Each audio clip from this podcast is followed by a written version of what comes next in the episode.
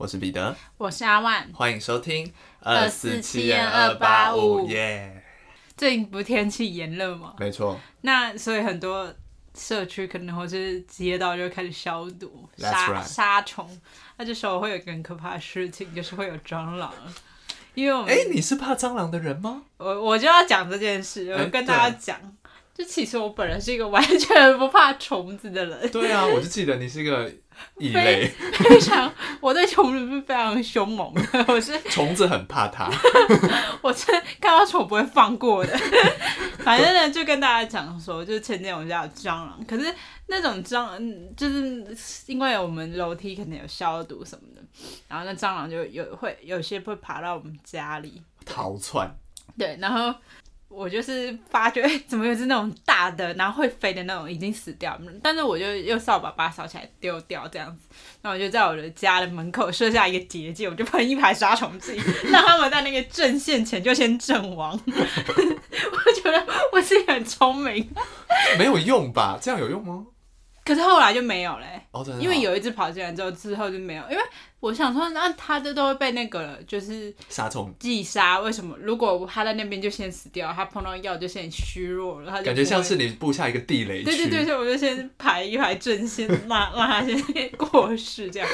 然后呢，就跟大家讲，其实我真的完全不怕蟑螂，但是我不想用手，我不会用手的，是因为我觉得它很多细菌。脏啦，卫生的问题。但是如果它真的接触到我，它没有什么细菌的话，我是觉得还好。对。然后反正呢，跟大家讲，我不怕的程度呢，有到多凶猛，就是有一次这边有怕蟑螂的听众可以先快转。就是有一次呢，我就是走在路上，然后也是在消毒，然后很多蟑螂都从那种排水沟然后爬出来，就路上都是。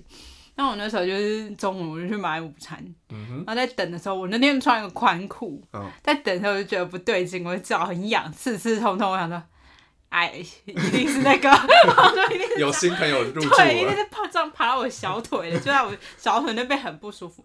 然后我就很冷静的，我在肯德基我就抖一抖，然后就掉出来了，然后我就把它踩死。我就是完全不怕也不尖叫，就是超冷静，然后就把它抖一抖其。他在肯德基的人应该蛮害怕的。啊，我是在，而且它是那种。爆汁类型的，就是超级大只，然后我就觉得好痒好痛啊，然后就把它抖抖出来，然后然后反正面对任何虫之类我都不怕，然后甚至在壁纸教室，只要有蟑螂，那我朋友都会叫我去打，就是立马把它制服。歼灭它，对，然后以前打打工的地方有蟑螂，就是尸体啊，或是有活的，我们老板就叫我去把它踩死，就不要让它在地上爬。啊，我们老板就会小声到我耳边说有蟑螂，然后我就会出动，对对，就是我是完全不怕。但跟大家讲不太好的情况是，我会小的我还会用手，但这样其实不太卫生。但是有时候为了接方便，我就是嗯你看到我就先打下去，小型就针对小型不会爆。我觉得，我觉得观众现在应该是已经想退这个，不想听这个故我故事了。我就是很，是我一定要杀死。还是你要留下你的 lie，就是你用这个赚钱致我是富，灭虫专家，灭虫大队。什么都可以了，什么类型我都不怕，拉鸭我也不怕。我人生唯一的死对头只有鸟而已，其他东西我都不怕，老鼠我也还好。他真的超怕鸟，哦，激动到，对我真的超怕鸟，吓死！以后再跟大，哎、我之前就跟大家讲过我很怕鸟的故事啊，对啊，就真的很惊，有时他跟鸟在同一个场所的时候，那个场景都很好笑。对啊，很可怕，我真的是，我是对鸟真的没办法，他们的那个行踪太不确定，对不确定，但蟑螂也是这样子啊。可是我觉得蟑螂很小，那如果鸟今天是这，因为蟑那麻雀呢？麻雀，你不行啊！要我用手可以捏死的东西，我不怕。鸟你有能力也不可以不行，手跟它有骨头，会不行。哦，我们不要讲这个，就是有虐待动物行为，我也不会这样做。对，蟑螂不在这个讨论范围对，内。蟑螂会需要只是歼歼灭它。对，想大家应该都有共感。对，然后反正以上跟大家分享，我是超级不怕蟑螂的那种类型。灭虫大队。对，我是灭虫大师。好，那我接下来要跟大家宣布一个沉重的消息。我们节目要停播了吗？好沉重哦。没有，没有那个应该会蛮欢乐的。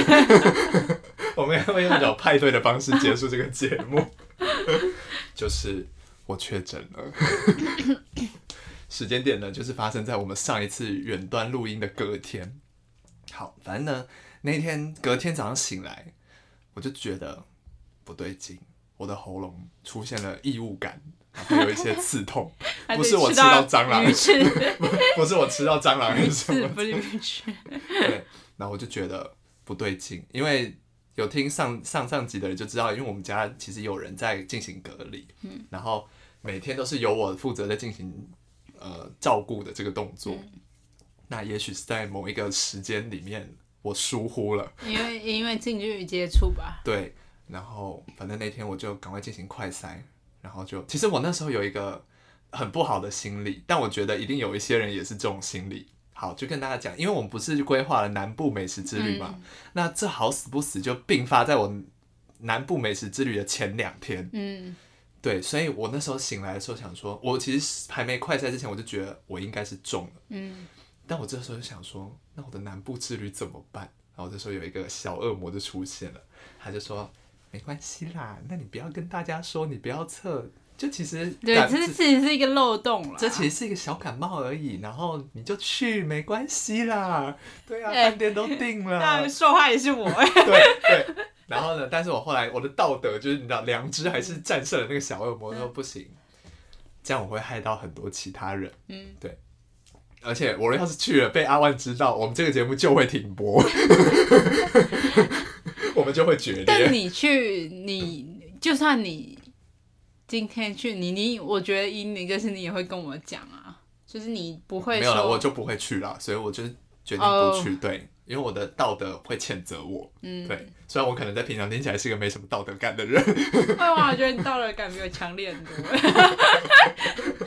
对，反正我就进行快筛，然后就跟大家宣布这个消息，这样，所以我们就我就错过了南部美食之旅以及阿万的壁纸，在这边先跟所有观众朋友道个歉，我干嘛跟你们道歉啊？对啊，而且跟大家讲一件很很抓马的事，我们刚刚在讨论那南部之旅取消，我们就要去哪里啊？我说我们我们之后日本可以开放入境，我们去冲绳玩好了。然后我们大概在几五分钟内就达成了协议，要决定去冲绳了。好好笑哦！其实我们原本是要去马祖，对啊，原本马祖后来直接规划到冲绳。对，然后反正我就进行了为期七天的确诊日记，我有拍成 vlog，真的哦、但还没剪，因为电脑是很丰富吗？很丑，因为就是一个病人，然后用各种很迷的角度拍的。那你弟弟妹妹是就是没跟你接触还是怎样？那、你们三餐怎么办？我们其实如果假如说我我们不是录音隔天就、嗯就确诊嘛，所以照因为我前一天晚上还跟我妹在同一个空间看电影，看了两三个小时这样，但是她完全没有中，也没有确诊，对，天选他就是他跟我弟都是天选之人，这样。反正我就上，我就开始跟我家人进行一起进行隔离。那其实症状就是稍微严重一点的感冒而已。我觉得最并发、最不舒服的日子，我自己只有大概一两天，这样，因为那两天是喉咙很痛，而且是痛到想哭的那种。对，除毕竟它是一个呼吸道的。对对对对，然后我的症状就是有一两天是全身没力，有一天我大概只醒来了可能三个小时吧，其他时间都在睡觉。对，然后喉咙痛，然后所以我就在每天都喝一些什么柠檬水啊、蜂蜜水啊，然后你你有喝清冠一号吗？有我有喝清听说冠蛮有效是吗？嗯，但是因为症状就是没有到说我自己没有到说非常严重，哦，所以就是重感冒。嗯，你就是稍微过个几天，它也自己就好了。对，可是我跟大家说，确实好像有后遗症，因为即便到我现在已经康复了，然后我会觉得时不时都有卡痰的感觉，所以大家可能听也会觉得我的声音比较没有像以前那么有磁性。我真没听出什么东西啦。对，然后会比较有一点，会偶尔还有点小咳这样子。对，我的美食之旅，其实我那几从我确诊完、隔离完之后，每天心情都很无足，再加上一直下雨，嗯，对，所以我就是一直处出现处在一个很烂哦，我不知道这是不是后遗症啊。我觉得这跟台北是一个烂天气的地方有关系。对，而且这几天的雨很不像因为应该是梅雨季没错，嗯，但这几天的雨很像台风来，对啊，而且真的超级不方便。我每天都要开除湿机，每天都一大桶水，真的很讨厌。我最近有在想要不要购入一台除湿机，因为我因为一直下雨，然后房间的湿气很重，会很难睡。我本来就不是一个很好睡的人，嗯，就会觉得棉被很重，然后很湿的那种感觉，可能不是真的湿，是一种嗯嗯环境的沉重加上心理的沉重，对，导致我这几天都有点微失眠。这样，我觉得除湿机让我房间变干燥很多，因为我觉得湿气很重会对皮肤不太好，因为我有过敏嘛。嗯哼，然后嗯，觉得好像不行，一定要开一下。然后每天就真的还是很多水，真的是好可怕，而且就是这几天都没出门嘛。昨天我去，昨天我难得出门啊，去跟朋友拍那个学士服照，这样，然后我只从我家走到公车站牌，我裤子就全湿了。对啊，所以我现在不想穿，要么要穿短裤，要么要穿裙子。对啊，对，反正就是我确诊完，然后又康复了。对，一段直里我有拍成，哎，我刚刚讲嘛，我有拍成，有你有你有对，但是还没有剪出来，因为电脑容量不够。那今天 之后期待一下，看是会有多丑。真的非常丑，而且很常有一些噪音，然后旁边有人在咳嗽，听起来是一个很可怕的。确诊，然后里里面那个人很像疯子，就一直说，就然后中间还有一些歌舞表演。啊，那你不要剧透，到时候来看一下。对，那大概就是我好了，所以我们今天才能录音。要是我没好，他还在这边实体录音，那我的道德感也是蛮低落的。好笑。对。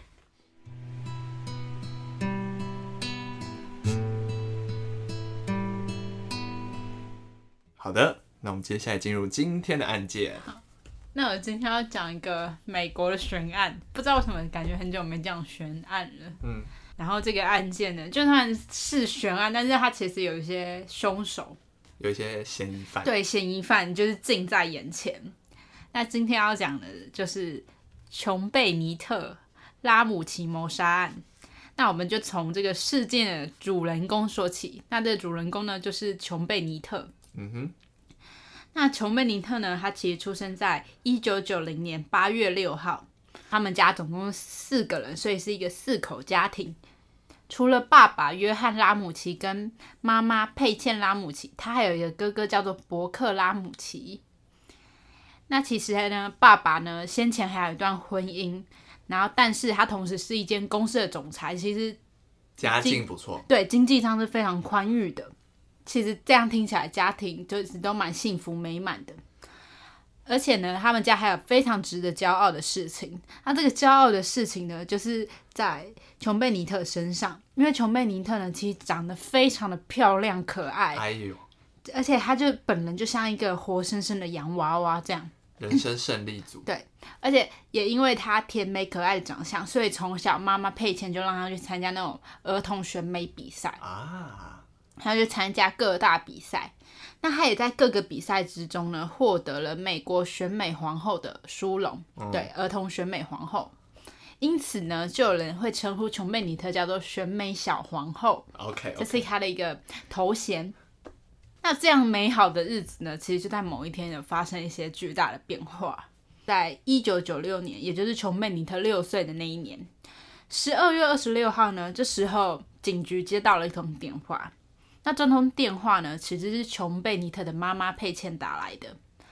那接听后呢，佩茜就直接说：“我女儿琼贝尼特被绑架了。”那这是一个非常惊人的消息嘛？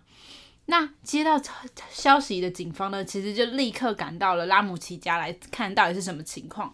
但是比较不巧的是，因为那是圣诞节的后假期，嗯，所以呢，很多警员都回家就是放假了休假，警力比较少。那到了现场之后呢？佩茜她就作为第一个发现者，她就开始讲起了事情的经过。那天大概是清晨五点多的时候，佩茜她其实准备早起下楼准备早餐。那她就发觉二楼往一楼的楼梯口上有一封信。那这个信呢，总共有两页半，就它非常的长，而且里面字密密麻麻。然后这时候佩茜她读完整封信之后，他意识到了一件事情，这封信是一个勒索信。我还写两页半。对，非常长，而且信中呢，他要求拉姆奇夫妇交出十一点八万的美金。大家要记得一下，这个数字是不是一个整数？是一个蛮奇怪的十金额。一点八，对，十一点八万。那他们里面凶手就提到说：“哎、你交了这个，我们才放了琼贝尼特。”那此外呢，这个歹徒呢，他就在信中特别提到，不能透露任何信息，而且任何消息给警方或是他们的亲朋好友，就是不能有拉姆齐家以外的人知道。知道，这是凶手做的两个条件。那佩倩最后呢，还在挣扎之下，她还是决定了向警方报案。那之后我也会特别提到这点。OK，那至此呢，他们还是不知道琼贝尼特的下落，而且也没有接到任何歹徒的电话，或是信上也没有歹徒留下的联络讯息都没有，他要怎样绑、怎样交赎金都没有。左邻右舍呢，其实有听到这个骚动，因为毕竟警察都来了，他们就过去凑热闹，就哎、大家就去看发生什么事情了。最后呢，连当地的媒体记者都闻讯赶来，大家都非常就是担心这个选美小皇后。现在呢，警方就开始对房子进行调查，发现呢家中其实没有什么外人入侵的痕迹都没有，而且家里其实都蛮整齐的哦。那之后呢，他们就沿着楼上啊这样检查完后之后，就来到了地下室。那其实一开始地下室一定都非常昏暗嘛，就你要开灯什么的。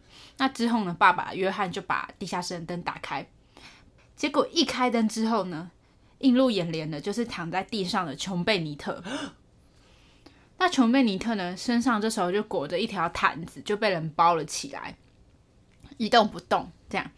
然后他们就走过去仔细一看，发觉琼贝尼特的嘴巴其实被胶带封住了，然后双手被尼龙绳捆绑，脖子呢也被绳子勒住，就他其实是被勒毙的。嗯。经过确认之后呢，发觉琼贝尼特其实已经过世了，而且已过世一段时间了。那爸爸约翰呢，他做了一个非常错误的示范，是他移动了尸体。嗯，他把尸体呢移到了客厅。那这个举动呢，就也间接破坏了证据，而且再加上刚刚有一些人进到屋子里面，也有产就是破坏了一些基对证，啊，就是有一些脚印，就分不清谁是谁的这样。那之后呢，其实法医就很快对琼贝尼特进行了尸检。那许多证据呢，其实都显示琼贝尼特是在谋杀。其实你看他的样子就知道他被谋杀了啦。而死因呢，就是我们刚刚提到的尼龙绳造成的窒息。那在琼贝尼特的胃里呢，其实有找到还没消化完毕的凤梨。嗯，那代表这琼贝尼特在死前两个小时其实是有吃东西，然后吃了凤梨这样子。但拉姆齐夫妇呢，他们都表示当天其实没有帮琼贝尼特准备凤梨，那就很奇怪。那琼贝尼特去哪哪里吃吃到凤梨的？凤梨而且就算一个小孩要吃凤梨，要切要就是削皮什么，是非常困难的事。那之后呢，又检查到其实琼贝尼特的下体有伤口，但没有任何精液反应，就是一些撕裂伤。嗯，整个尸检报告中呢，还有一点是非常奇怪的，就是那条琼贝尼特身上脖子上的那条尼龙绳。这条绳子呢，它其实它除了是一条绳子之外，它有用一个东西绑着。这个绑着的东西呢，是一个画笔的碎片。比如大家跟大家形容一下什么是画笔的碎片，比如说我们今天是水彩笔或油画笔，随便一支那种很长的笔，然后它是其中那个手柄的一个碎片，哦，那个握握柄的一小块碎片它，它就是非常奇怪的一个物品，不知道怎么歹徒会想到用这种方式来固定，对来做这样的一个凶器。那听起来也不是一般人会使用的工具嘛。嗯。之后呢，就发觉这个部分的碎片呢是琼贝尼特妈妈的画笔的碎片，哎呦，那就很奇怪了。而且这个部分碎片呢，也在妈妈佩倩用来放美术工具的浴缸中找到。嗯，还有一个专门放美术用具的浴缸。哦，那案件进行到这边，相信大家都有发现一些疑点，就是有一些说不通的地方。嗯哼，到了后来呢，警方也有请来一个非常有名的博士，那这个博士呢叫做李藏宇博士，啊大家一定都有听过他的名字。嗯哼，那请到了李昌钰博士来进行调查，也开始发觉琼贝尼特的家人都有一些怪异之处。嗯哼，那我们就来谈谈，就是琼贝尼特的家人们到底是怎样的一个家庭。警方在经过调查之后呢，第一个就有发觉佩倩的那个勒索信，这是第一个奇怪的点。刚刚提到勒索信足足有两页半的长度，看起来是需要花费一点时间来书写的。嗯，但非常奇怪的是，那封信里面呢，其实呃两页半都在写一些很迂回的话。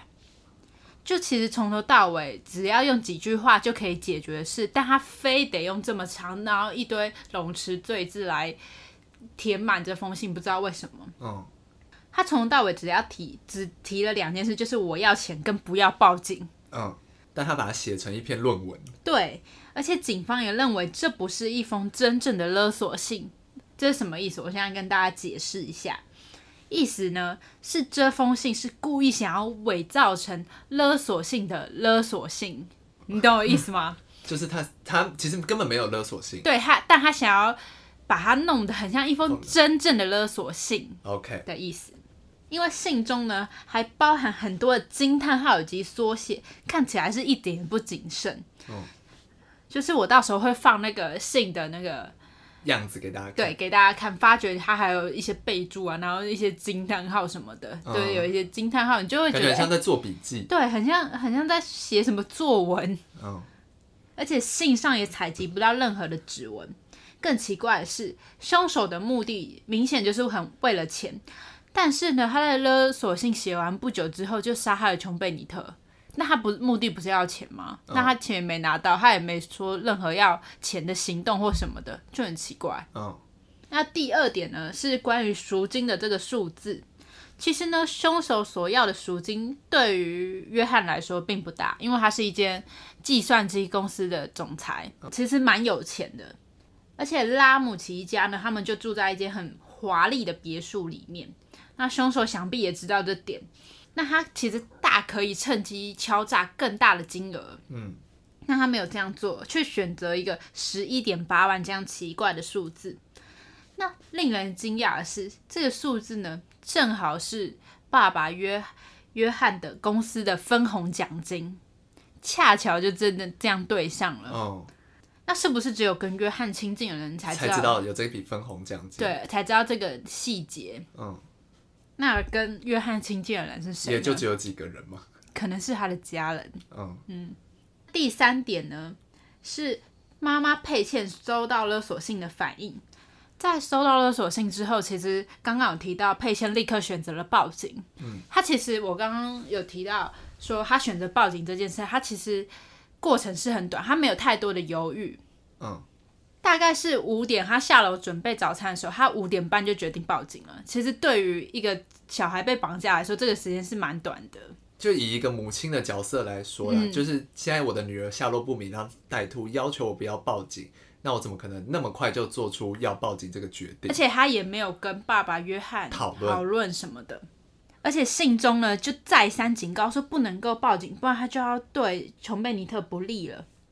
但佩倩都没有过多的犹豫，就告诉了警方。难道是佩倩非常相信警方办案的能力？他们觉得一定能找到凶手吗？这个就是第三个疑点，就是佩倩到底为什么收到勒索信后这么快就选择了报警？嗯。那第四点呢，就是刚刚提到绳子上的画笔碎片，凶手在进入房子之前，难道没有事先准备好凶器吗？难道他是觉得说，哎？拉姆齐家一定有我要的东西，我就随便找。就地取材。对，而且那些工具刚好又是佩倩的画画工具，它这么这么好取得。我拿到笔之后，我还要把笔掰断，然后弄成碎片，然后再弄上去，就有点大费周章根据这些证据呢，其实当地的警局认为拉姆齐夫妇一定就是非常有力的嫌疑人，觉得八九不离十，就是他们杀害自己亲生女儿。嗯，但是呢。大家就开始怀疑当地的警局是不是对的，因为第一点是因为那并不是一个很大的警局，那只是一个小小镇上的一个警局，他们没有什么办案的经验，没有面对这种谋杀案的经验，嗯，所以再加上呢，过程当中其实有些证据都被破坏。而且在拉姆齐家外，其实有不知名的脚印，就不知道是谁的。嗯，还有一些证据在没被解开的情况下，也遭到了民众的怀疑，就说：“哎，搞不好另有其人啊，你怎么能肯定？”嗯。而且琼贝尼特内裤上有来历不明的 DNA，就是无法解释的。嗯，同时呢，也有部分人怀疑会不会其实因为琼贝尼特可爱的长相而引起了色狼。嗯，也是有可能。对而且开头也曾经听到琼贝尼特的下体有伤口，所以也不能够完全排除外人入侵的说法。嗯，那之后呢，其实李长宇博士有针对内裤上来历不明的 DNA 做了一个调查，是做了一个假设。这假设呢是会不会琼贝尼特内裤上的 DNA 并不是跟案件有关，它是在工厂制作的时候，工厂的工人不小心。就是去摸那个内裤嘛，因为你在生产内裤，你可能还是会有人去碰啊什么的，会不会其实是那个时候沾到？对工人的 DNA，所以当然你找不到是谁。嗯，这是李昌钰博博士提出的一个假设。那其实之后调查之中又呃出现了几名嫌疑人，其中有个男人呢，他就自称自己就是杀害琼贝尼特的凶手。嗯，那这个男人呢叫做约翰马克卡尔。嗯哼。他其实是一名小学老师，他就声称自己下药性侵了琼贝尼特，而且还意外杀死了他，就是这一切是个意外。他其实只是想劫色，他没有想要杀他的动机什么的，还有讲的惟惟妙惟肖的这样。嗯，但很奇怪的是，尸检报告完全没有显示琼贝尼特身体中有药物反应，那约翰就被排除嫌疑了。就大家觉得他只是为了。抢红吧，对，他是为了博关注才这样瞎掰的。嗯，那在案件发生不久呢，有个邻居比尔麦克雷诺兹也被高度的怀疑，他们就住在琼贝尼特他们家附近而已。那他在圣诞节前呢，其实会扮成圣诞老人送小孩礼物，而且他非常喜欢琼贝尼特，因为琼贝尼特呢曾经送给比尔一盒亮片。那这个亮片呢，比尔是对他爱不释手，就是只是一个小孩送你的小小的那种文具，你就非常喜，他喜欢到每天要把它带在身上，不离身，有点怪了。对，有点大，大家就开始有点臆测这样。嗯，他甚至说过，跟他的老婆说过，我在我过世后一定要把这盒亮片跟着我一起下葬。有点太过了。对，有点让人觉得这个你对他的喜爱也太过沉重了吧。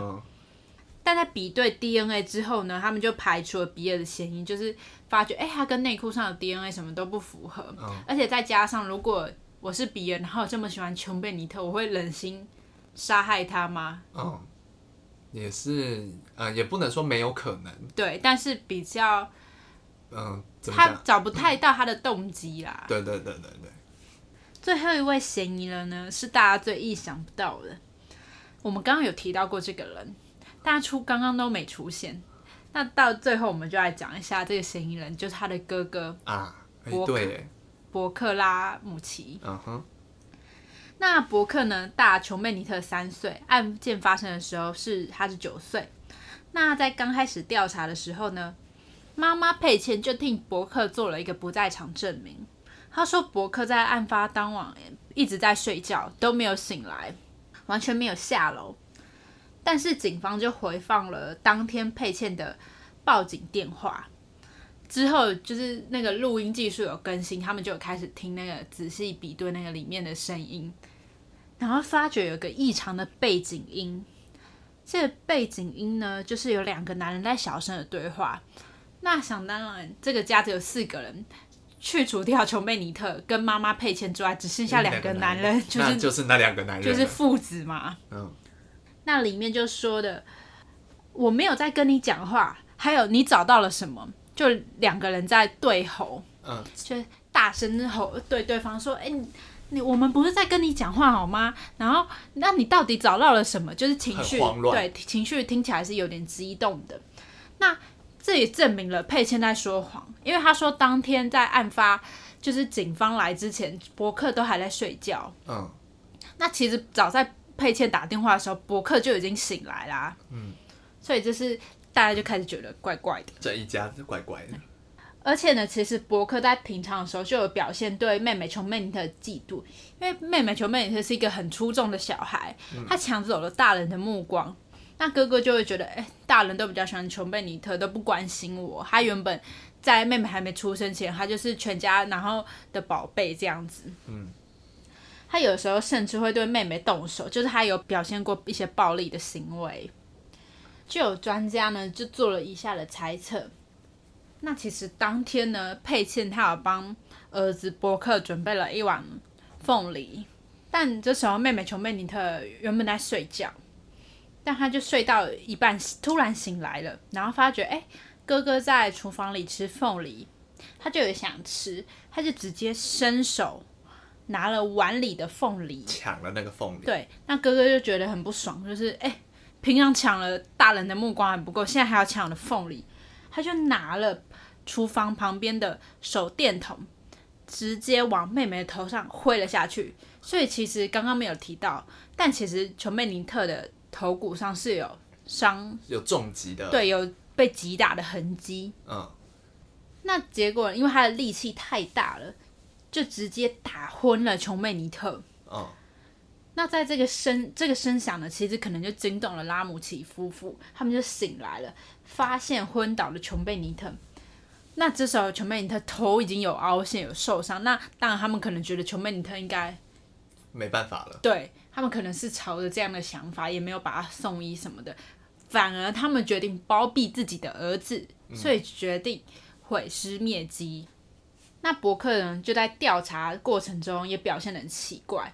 他其实一开始呢，他在接受调查的时候，他现在翘脚躺在沙发上说：“哦，没有啊，我都我就。”我睡起来就发觉妹妹怎么死掉了，这样子就是类漠不关心，对这样态度呢，就是也不看那个审审讯的人员，就是审讯员问他都非常轻松的回答了。嗯，但是呢，这时候审讯人员调查到后面，就给他看了那碗凤梨的照片。伯克突然就突然坐坐起来，他就说：“嗯嗯，这他开始结巴，他回答不出来，嗯，他开始心虚了。”那但是因为证据还是不足，所以还是没有调查对博客调查出什么结果。嗯，就是虽然很多的证据，但都不足以证明拉姆奇一家就是犯人。哦，对。而且在过了二十六年之后呢，博客为了捍卫自己的权益，他觉得啊，他背负这个污名太久了，就是杀妹妹的凶手，他不是这样子的人，所以他就决定对当年的媒体提出了诽谤的诉诉讼。嗯哼。那事后呢？这个诉讼过程没有被很详细的公开，反而最后他们只有释出一个消息，就说：“哦，我们已经跟那些媒体达到了一个完美的和解，就这件事就告一段落。”就算了。对，所以也不知道到底是什么完美的和解，可能就是付钱，可能就是给钱，私下拿钱就结束。那刚刚有提到说。碗里的凤梨，那其实那个碗说没有是没有琼贝尼特的指纹的，嗯，所以可以可想而知他是用抢的，所以那个碗才没有碰到琼贝尼特的手，他是直接拿了里面的凤梨，对，所以这也是让这个怀疑变得很有力的一个，嗯，一个证词嘛，一个说法，不过证词是一个说法，这个专家的说法，对，但我觉得很没道理耶，就是。怎么讲？你说你今天打昏了妹妹，然后爸妈还还这样包，对啊，还这样包庇？因为怎么讲？琼贝尼特，我讲一个现实面，对拉姆齐家来说是有利可图的，对，是有利可图。白一点是这样，所以让他，而且相较之下，哥哥是属于利益比较低的那一个，那会选择包庇哥哥。我觉得可能一啊，假设是真的是这样。我觉得一部分可能是出于是自己的孩子，可是另一个难道不是自己的孩子吗？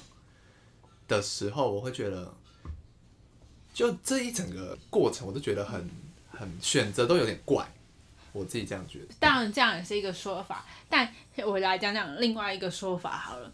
那假如今天我是拉姆齐夫妇，嗯，对，然后我看到我今天是看到，哎，我儿子把女儿给。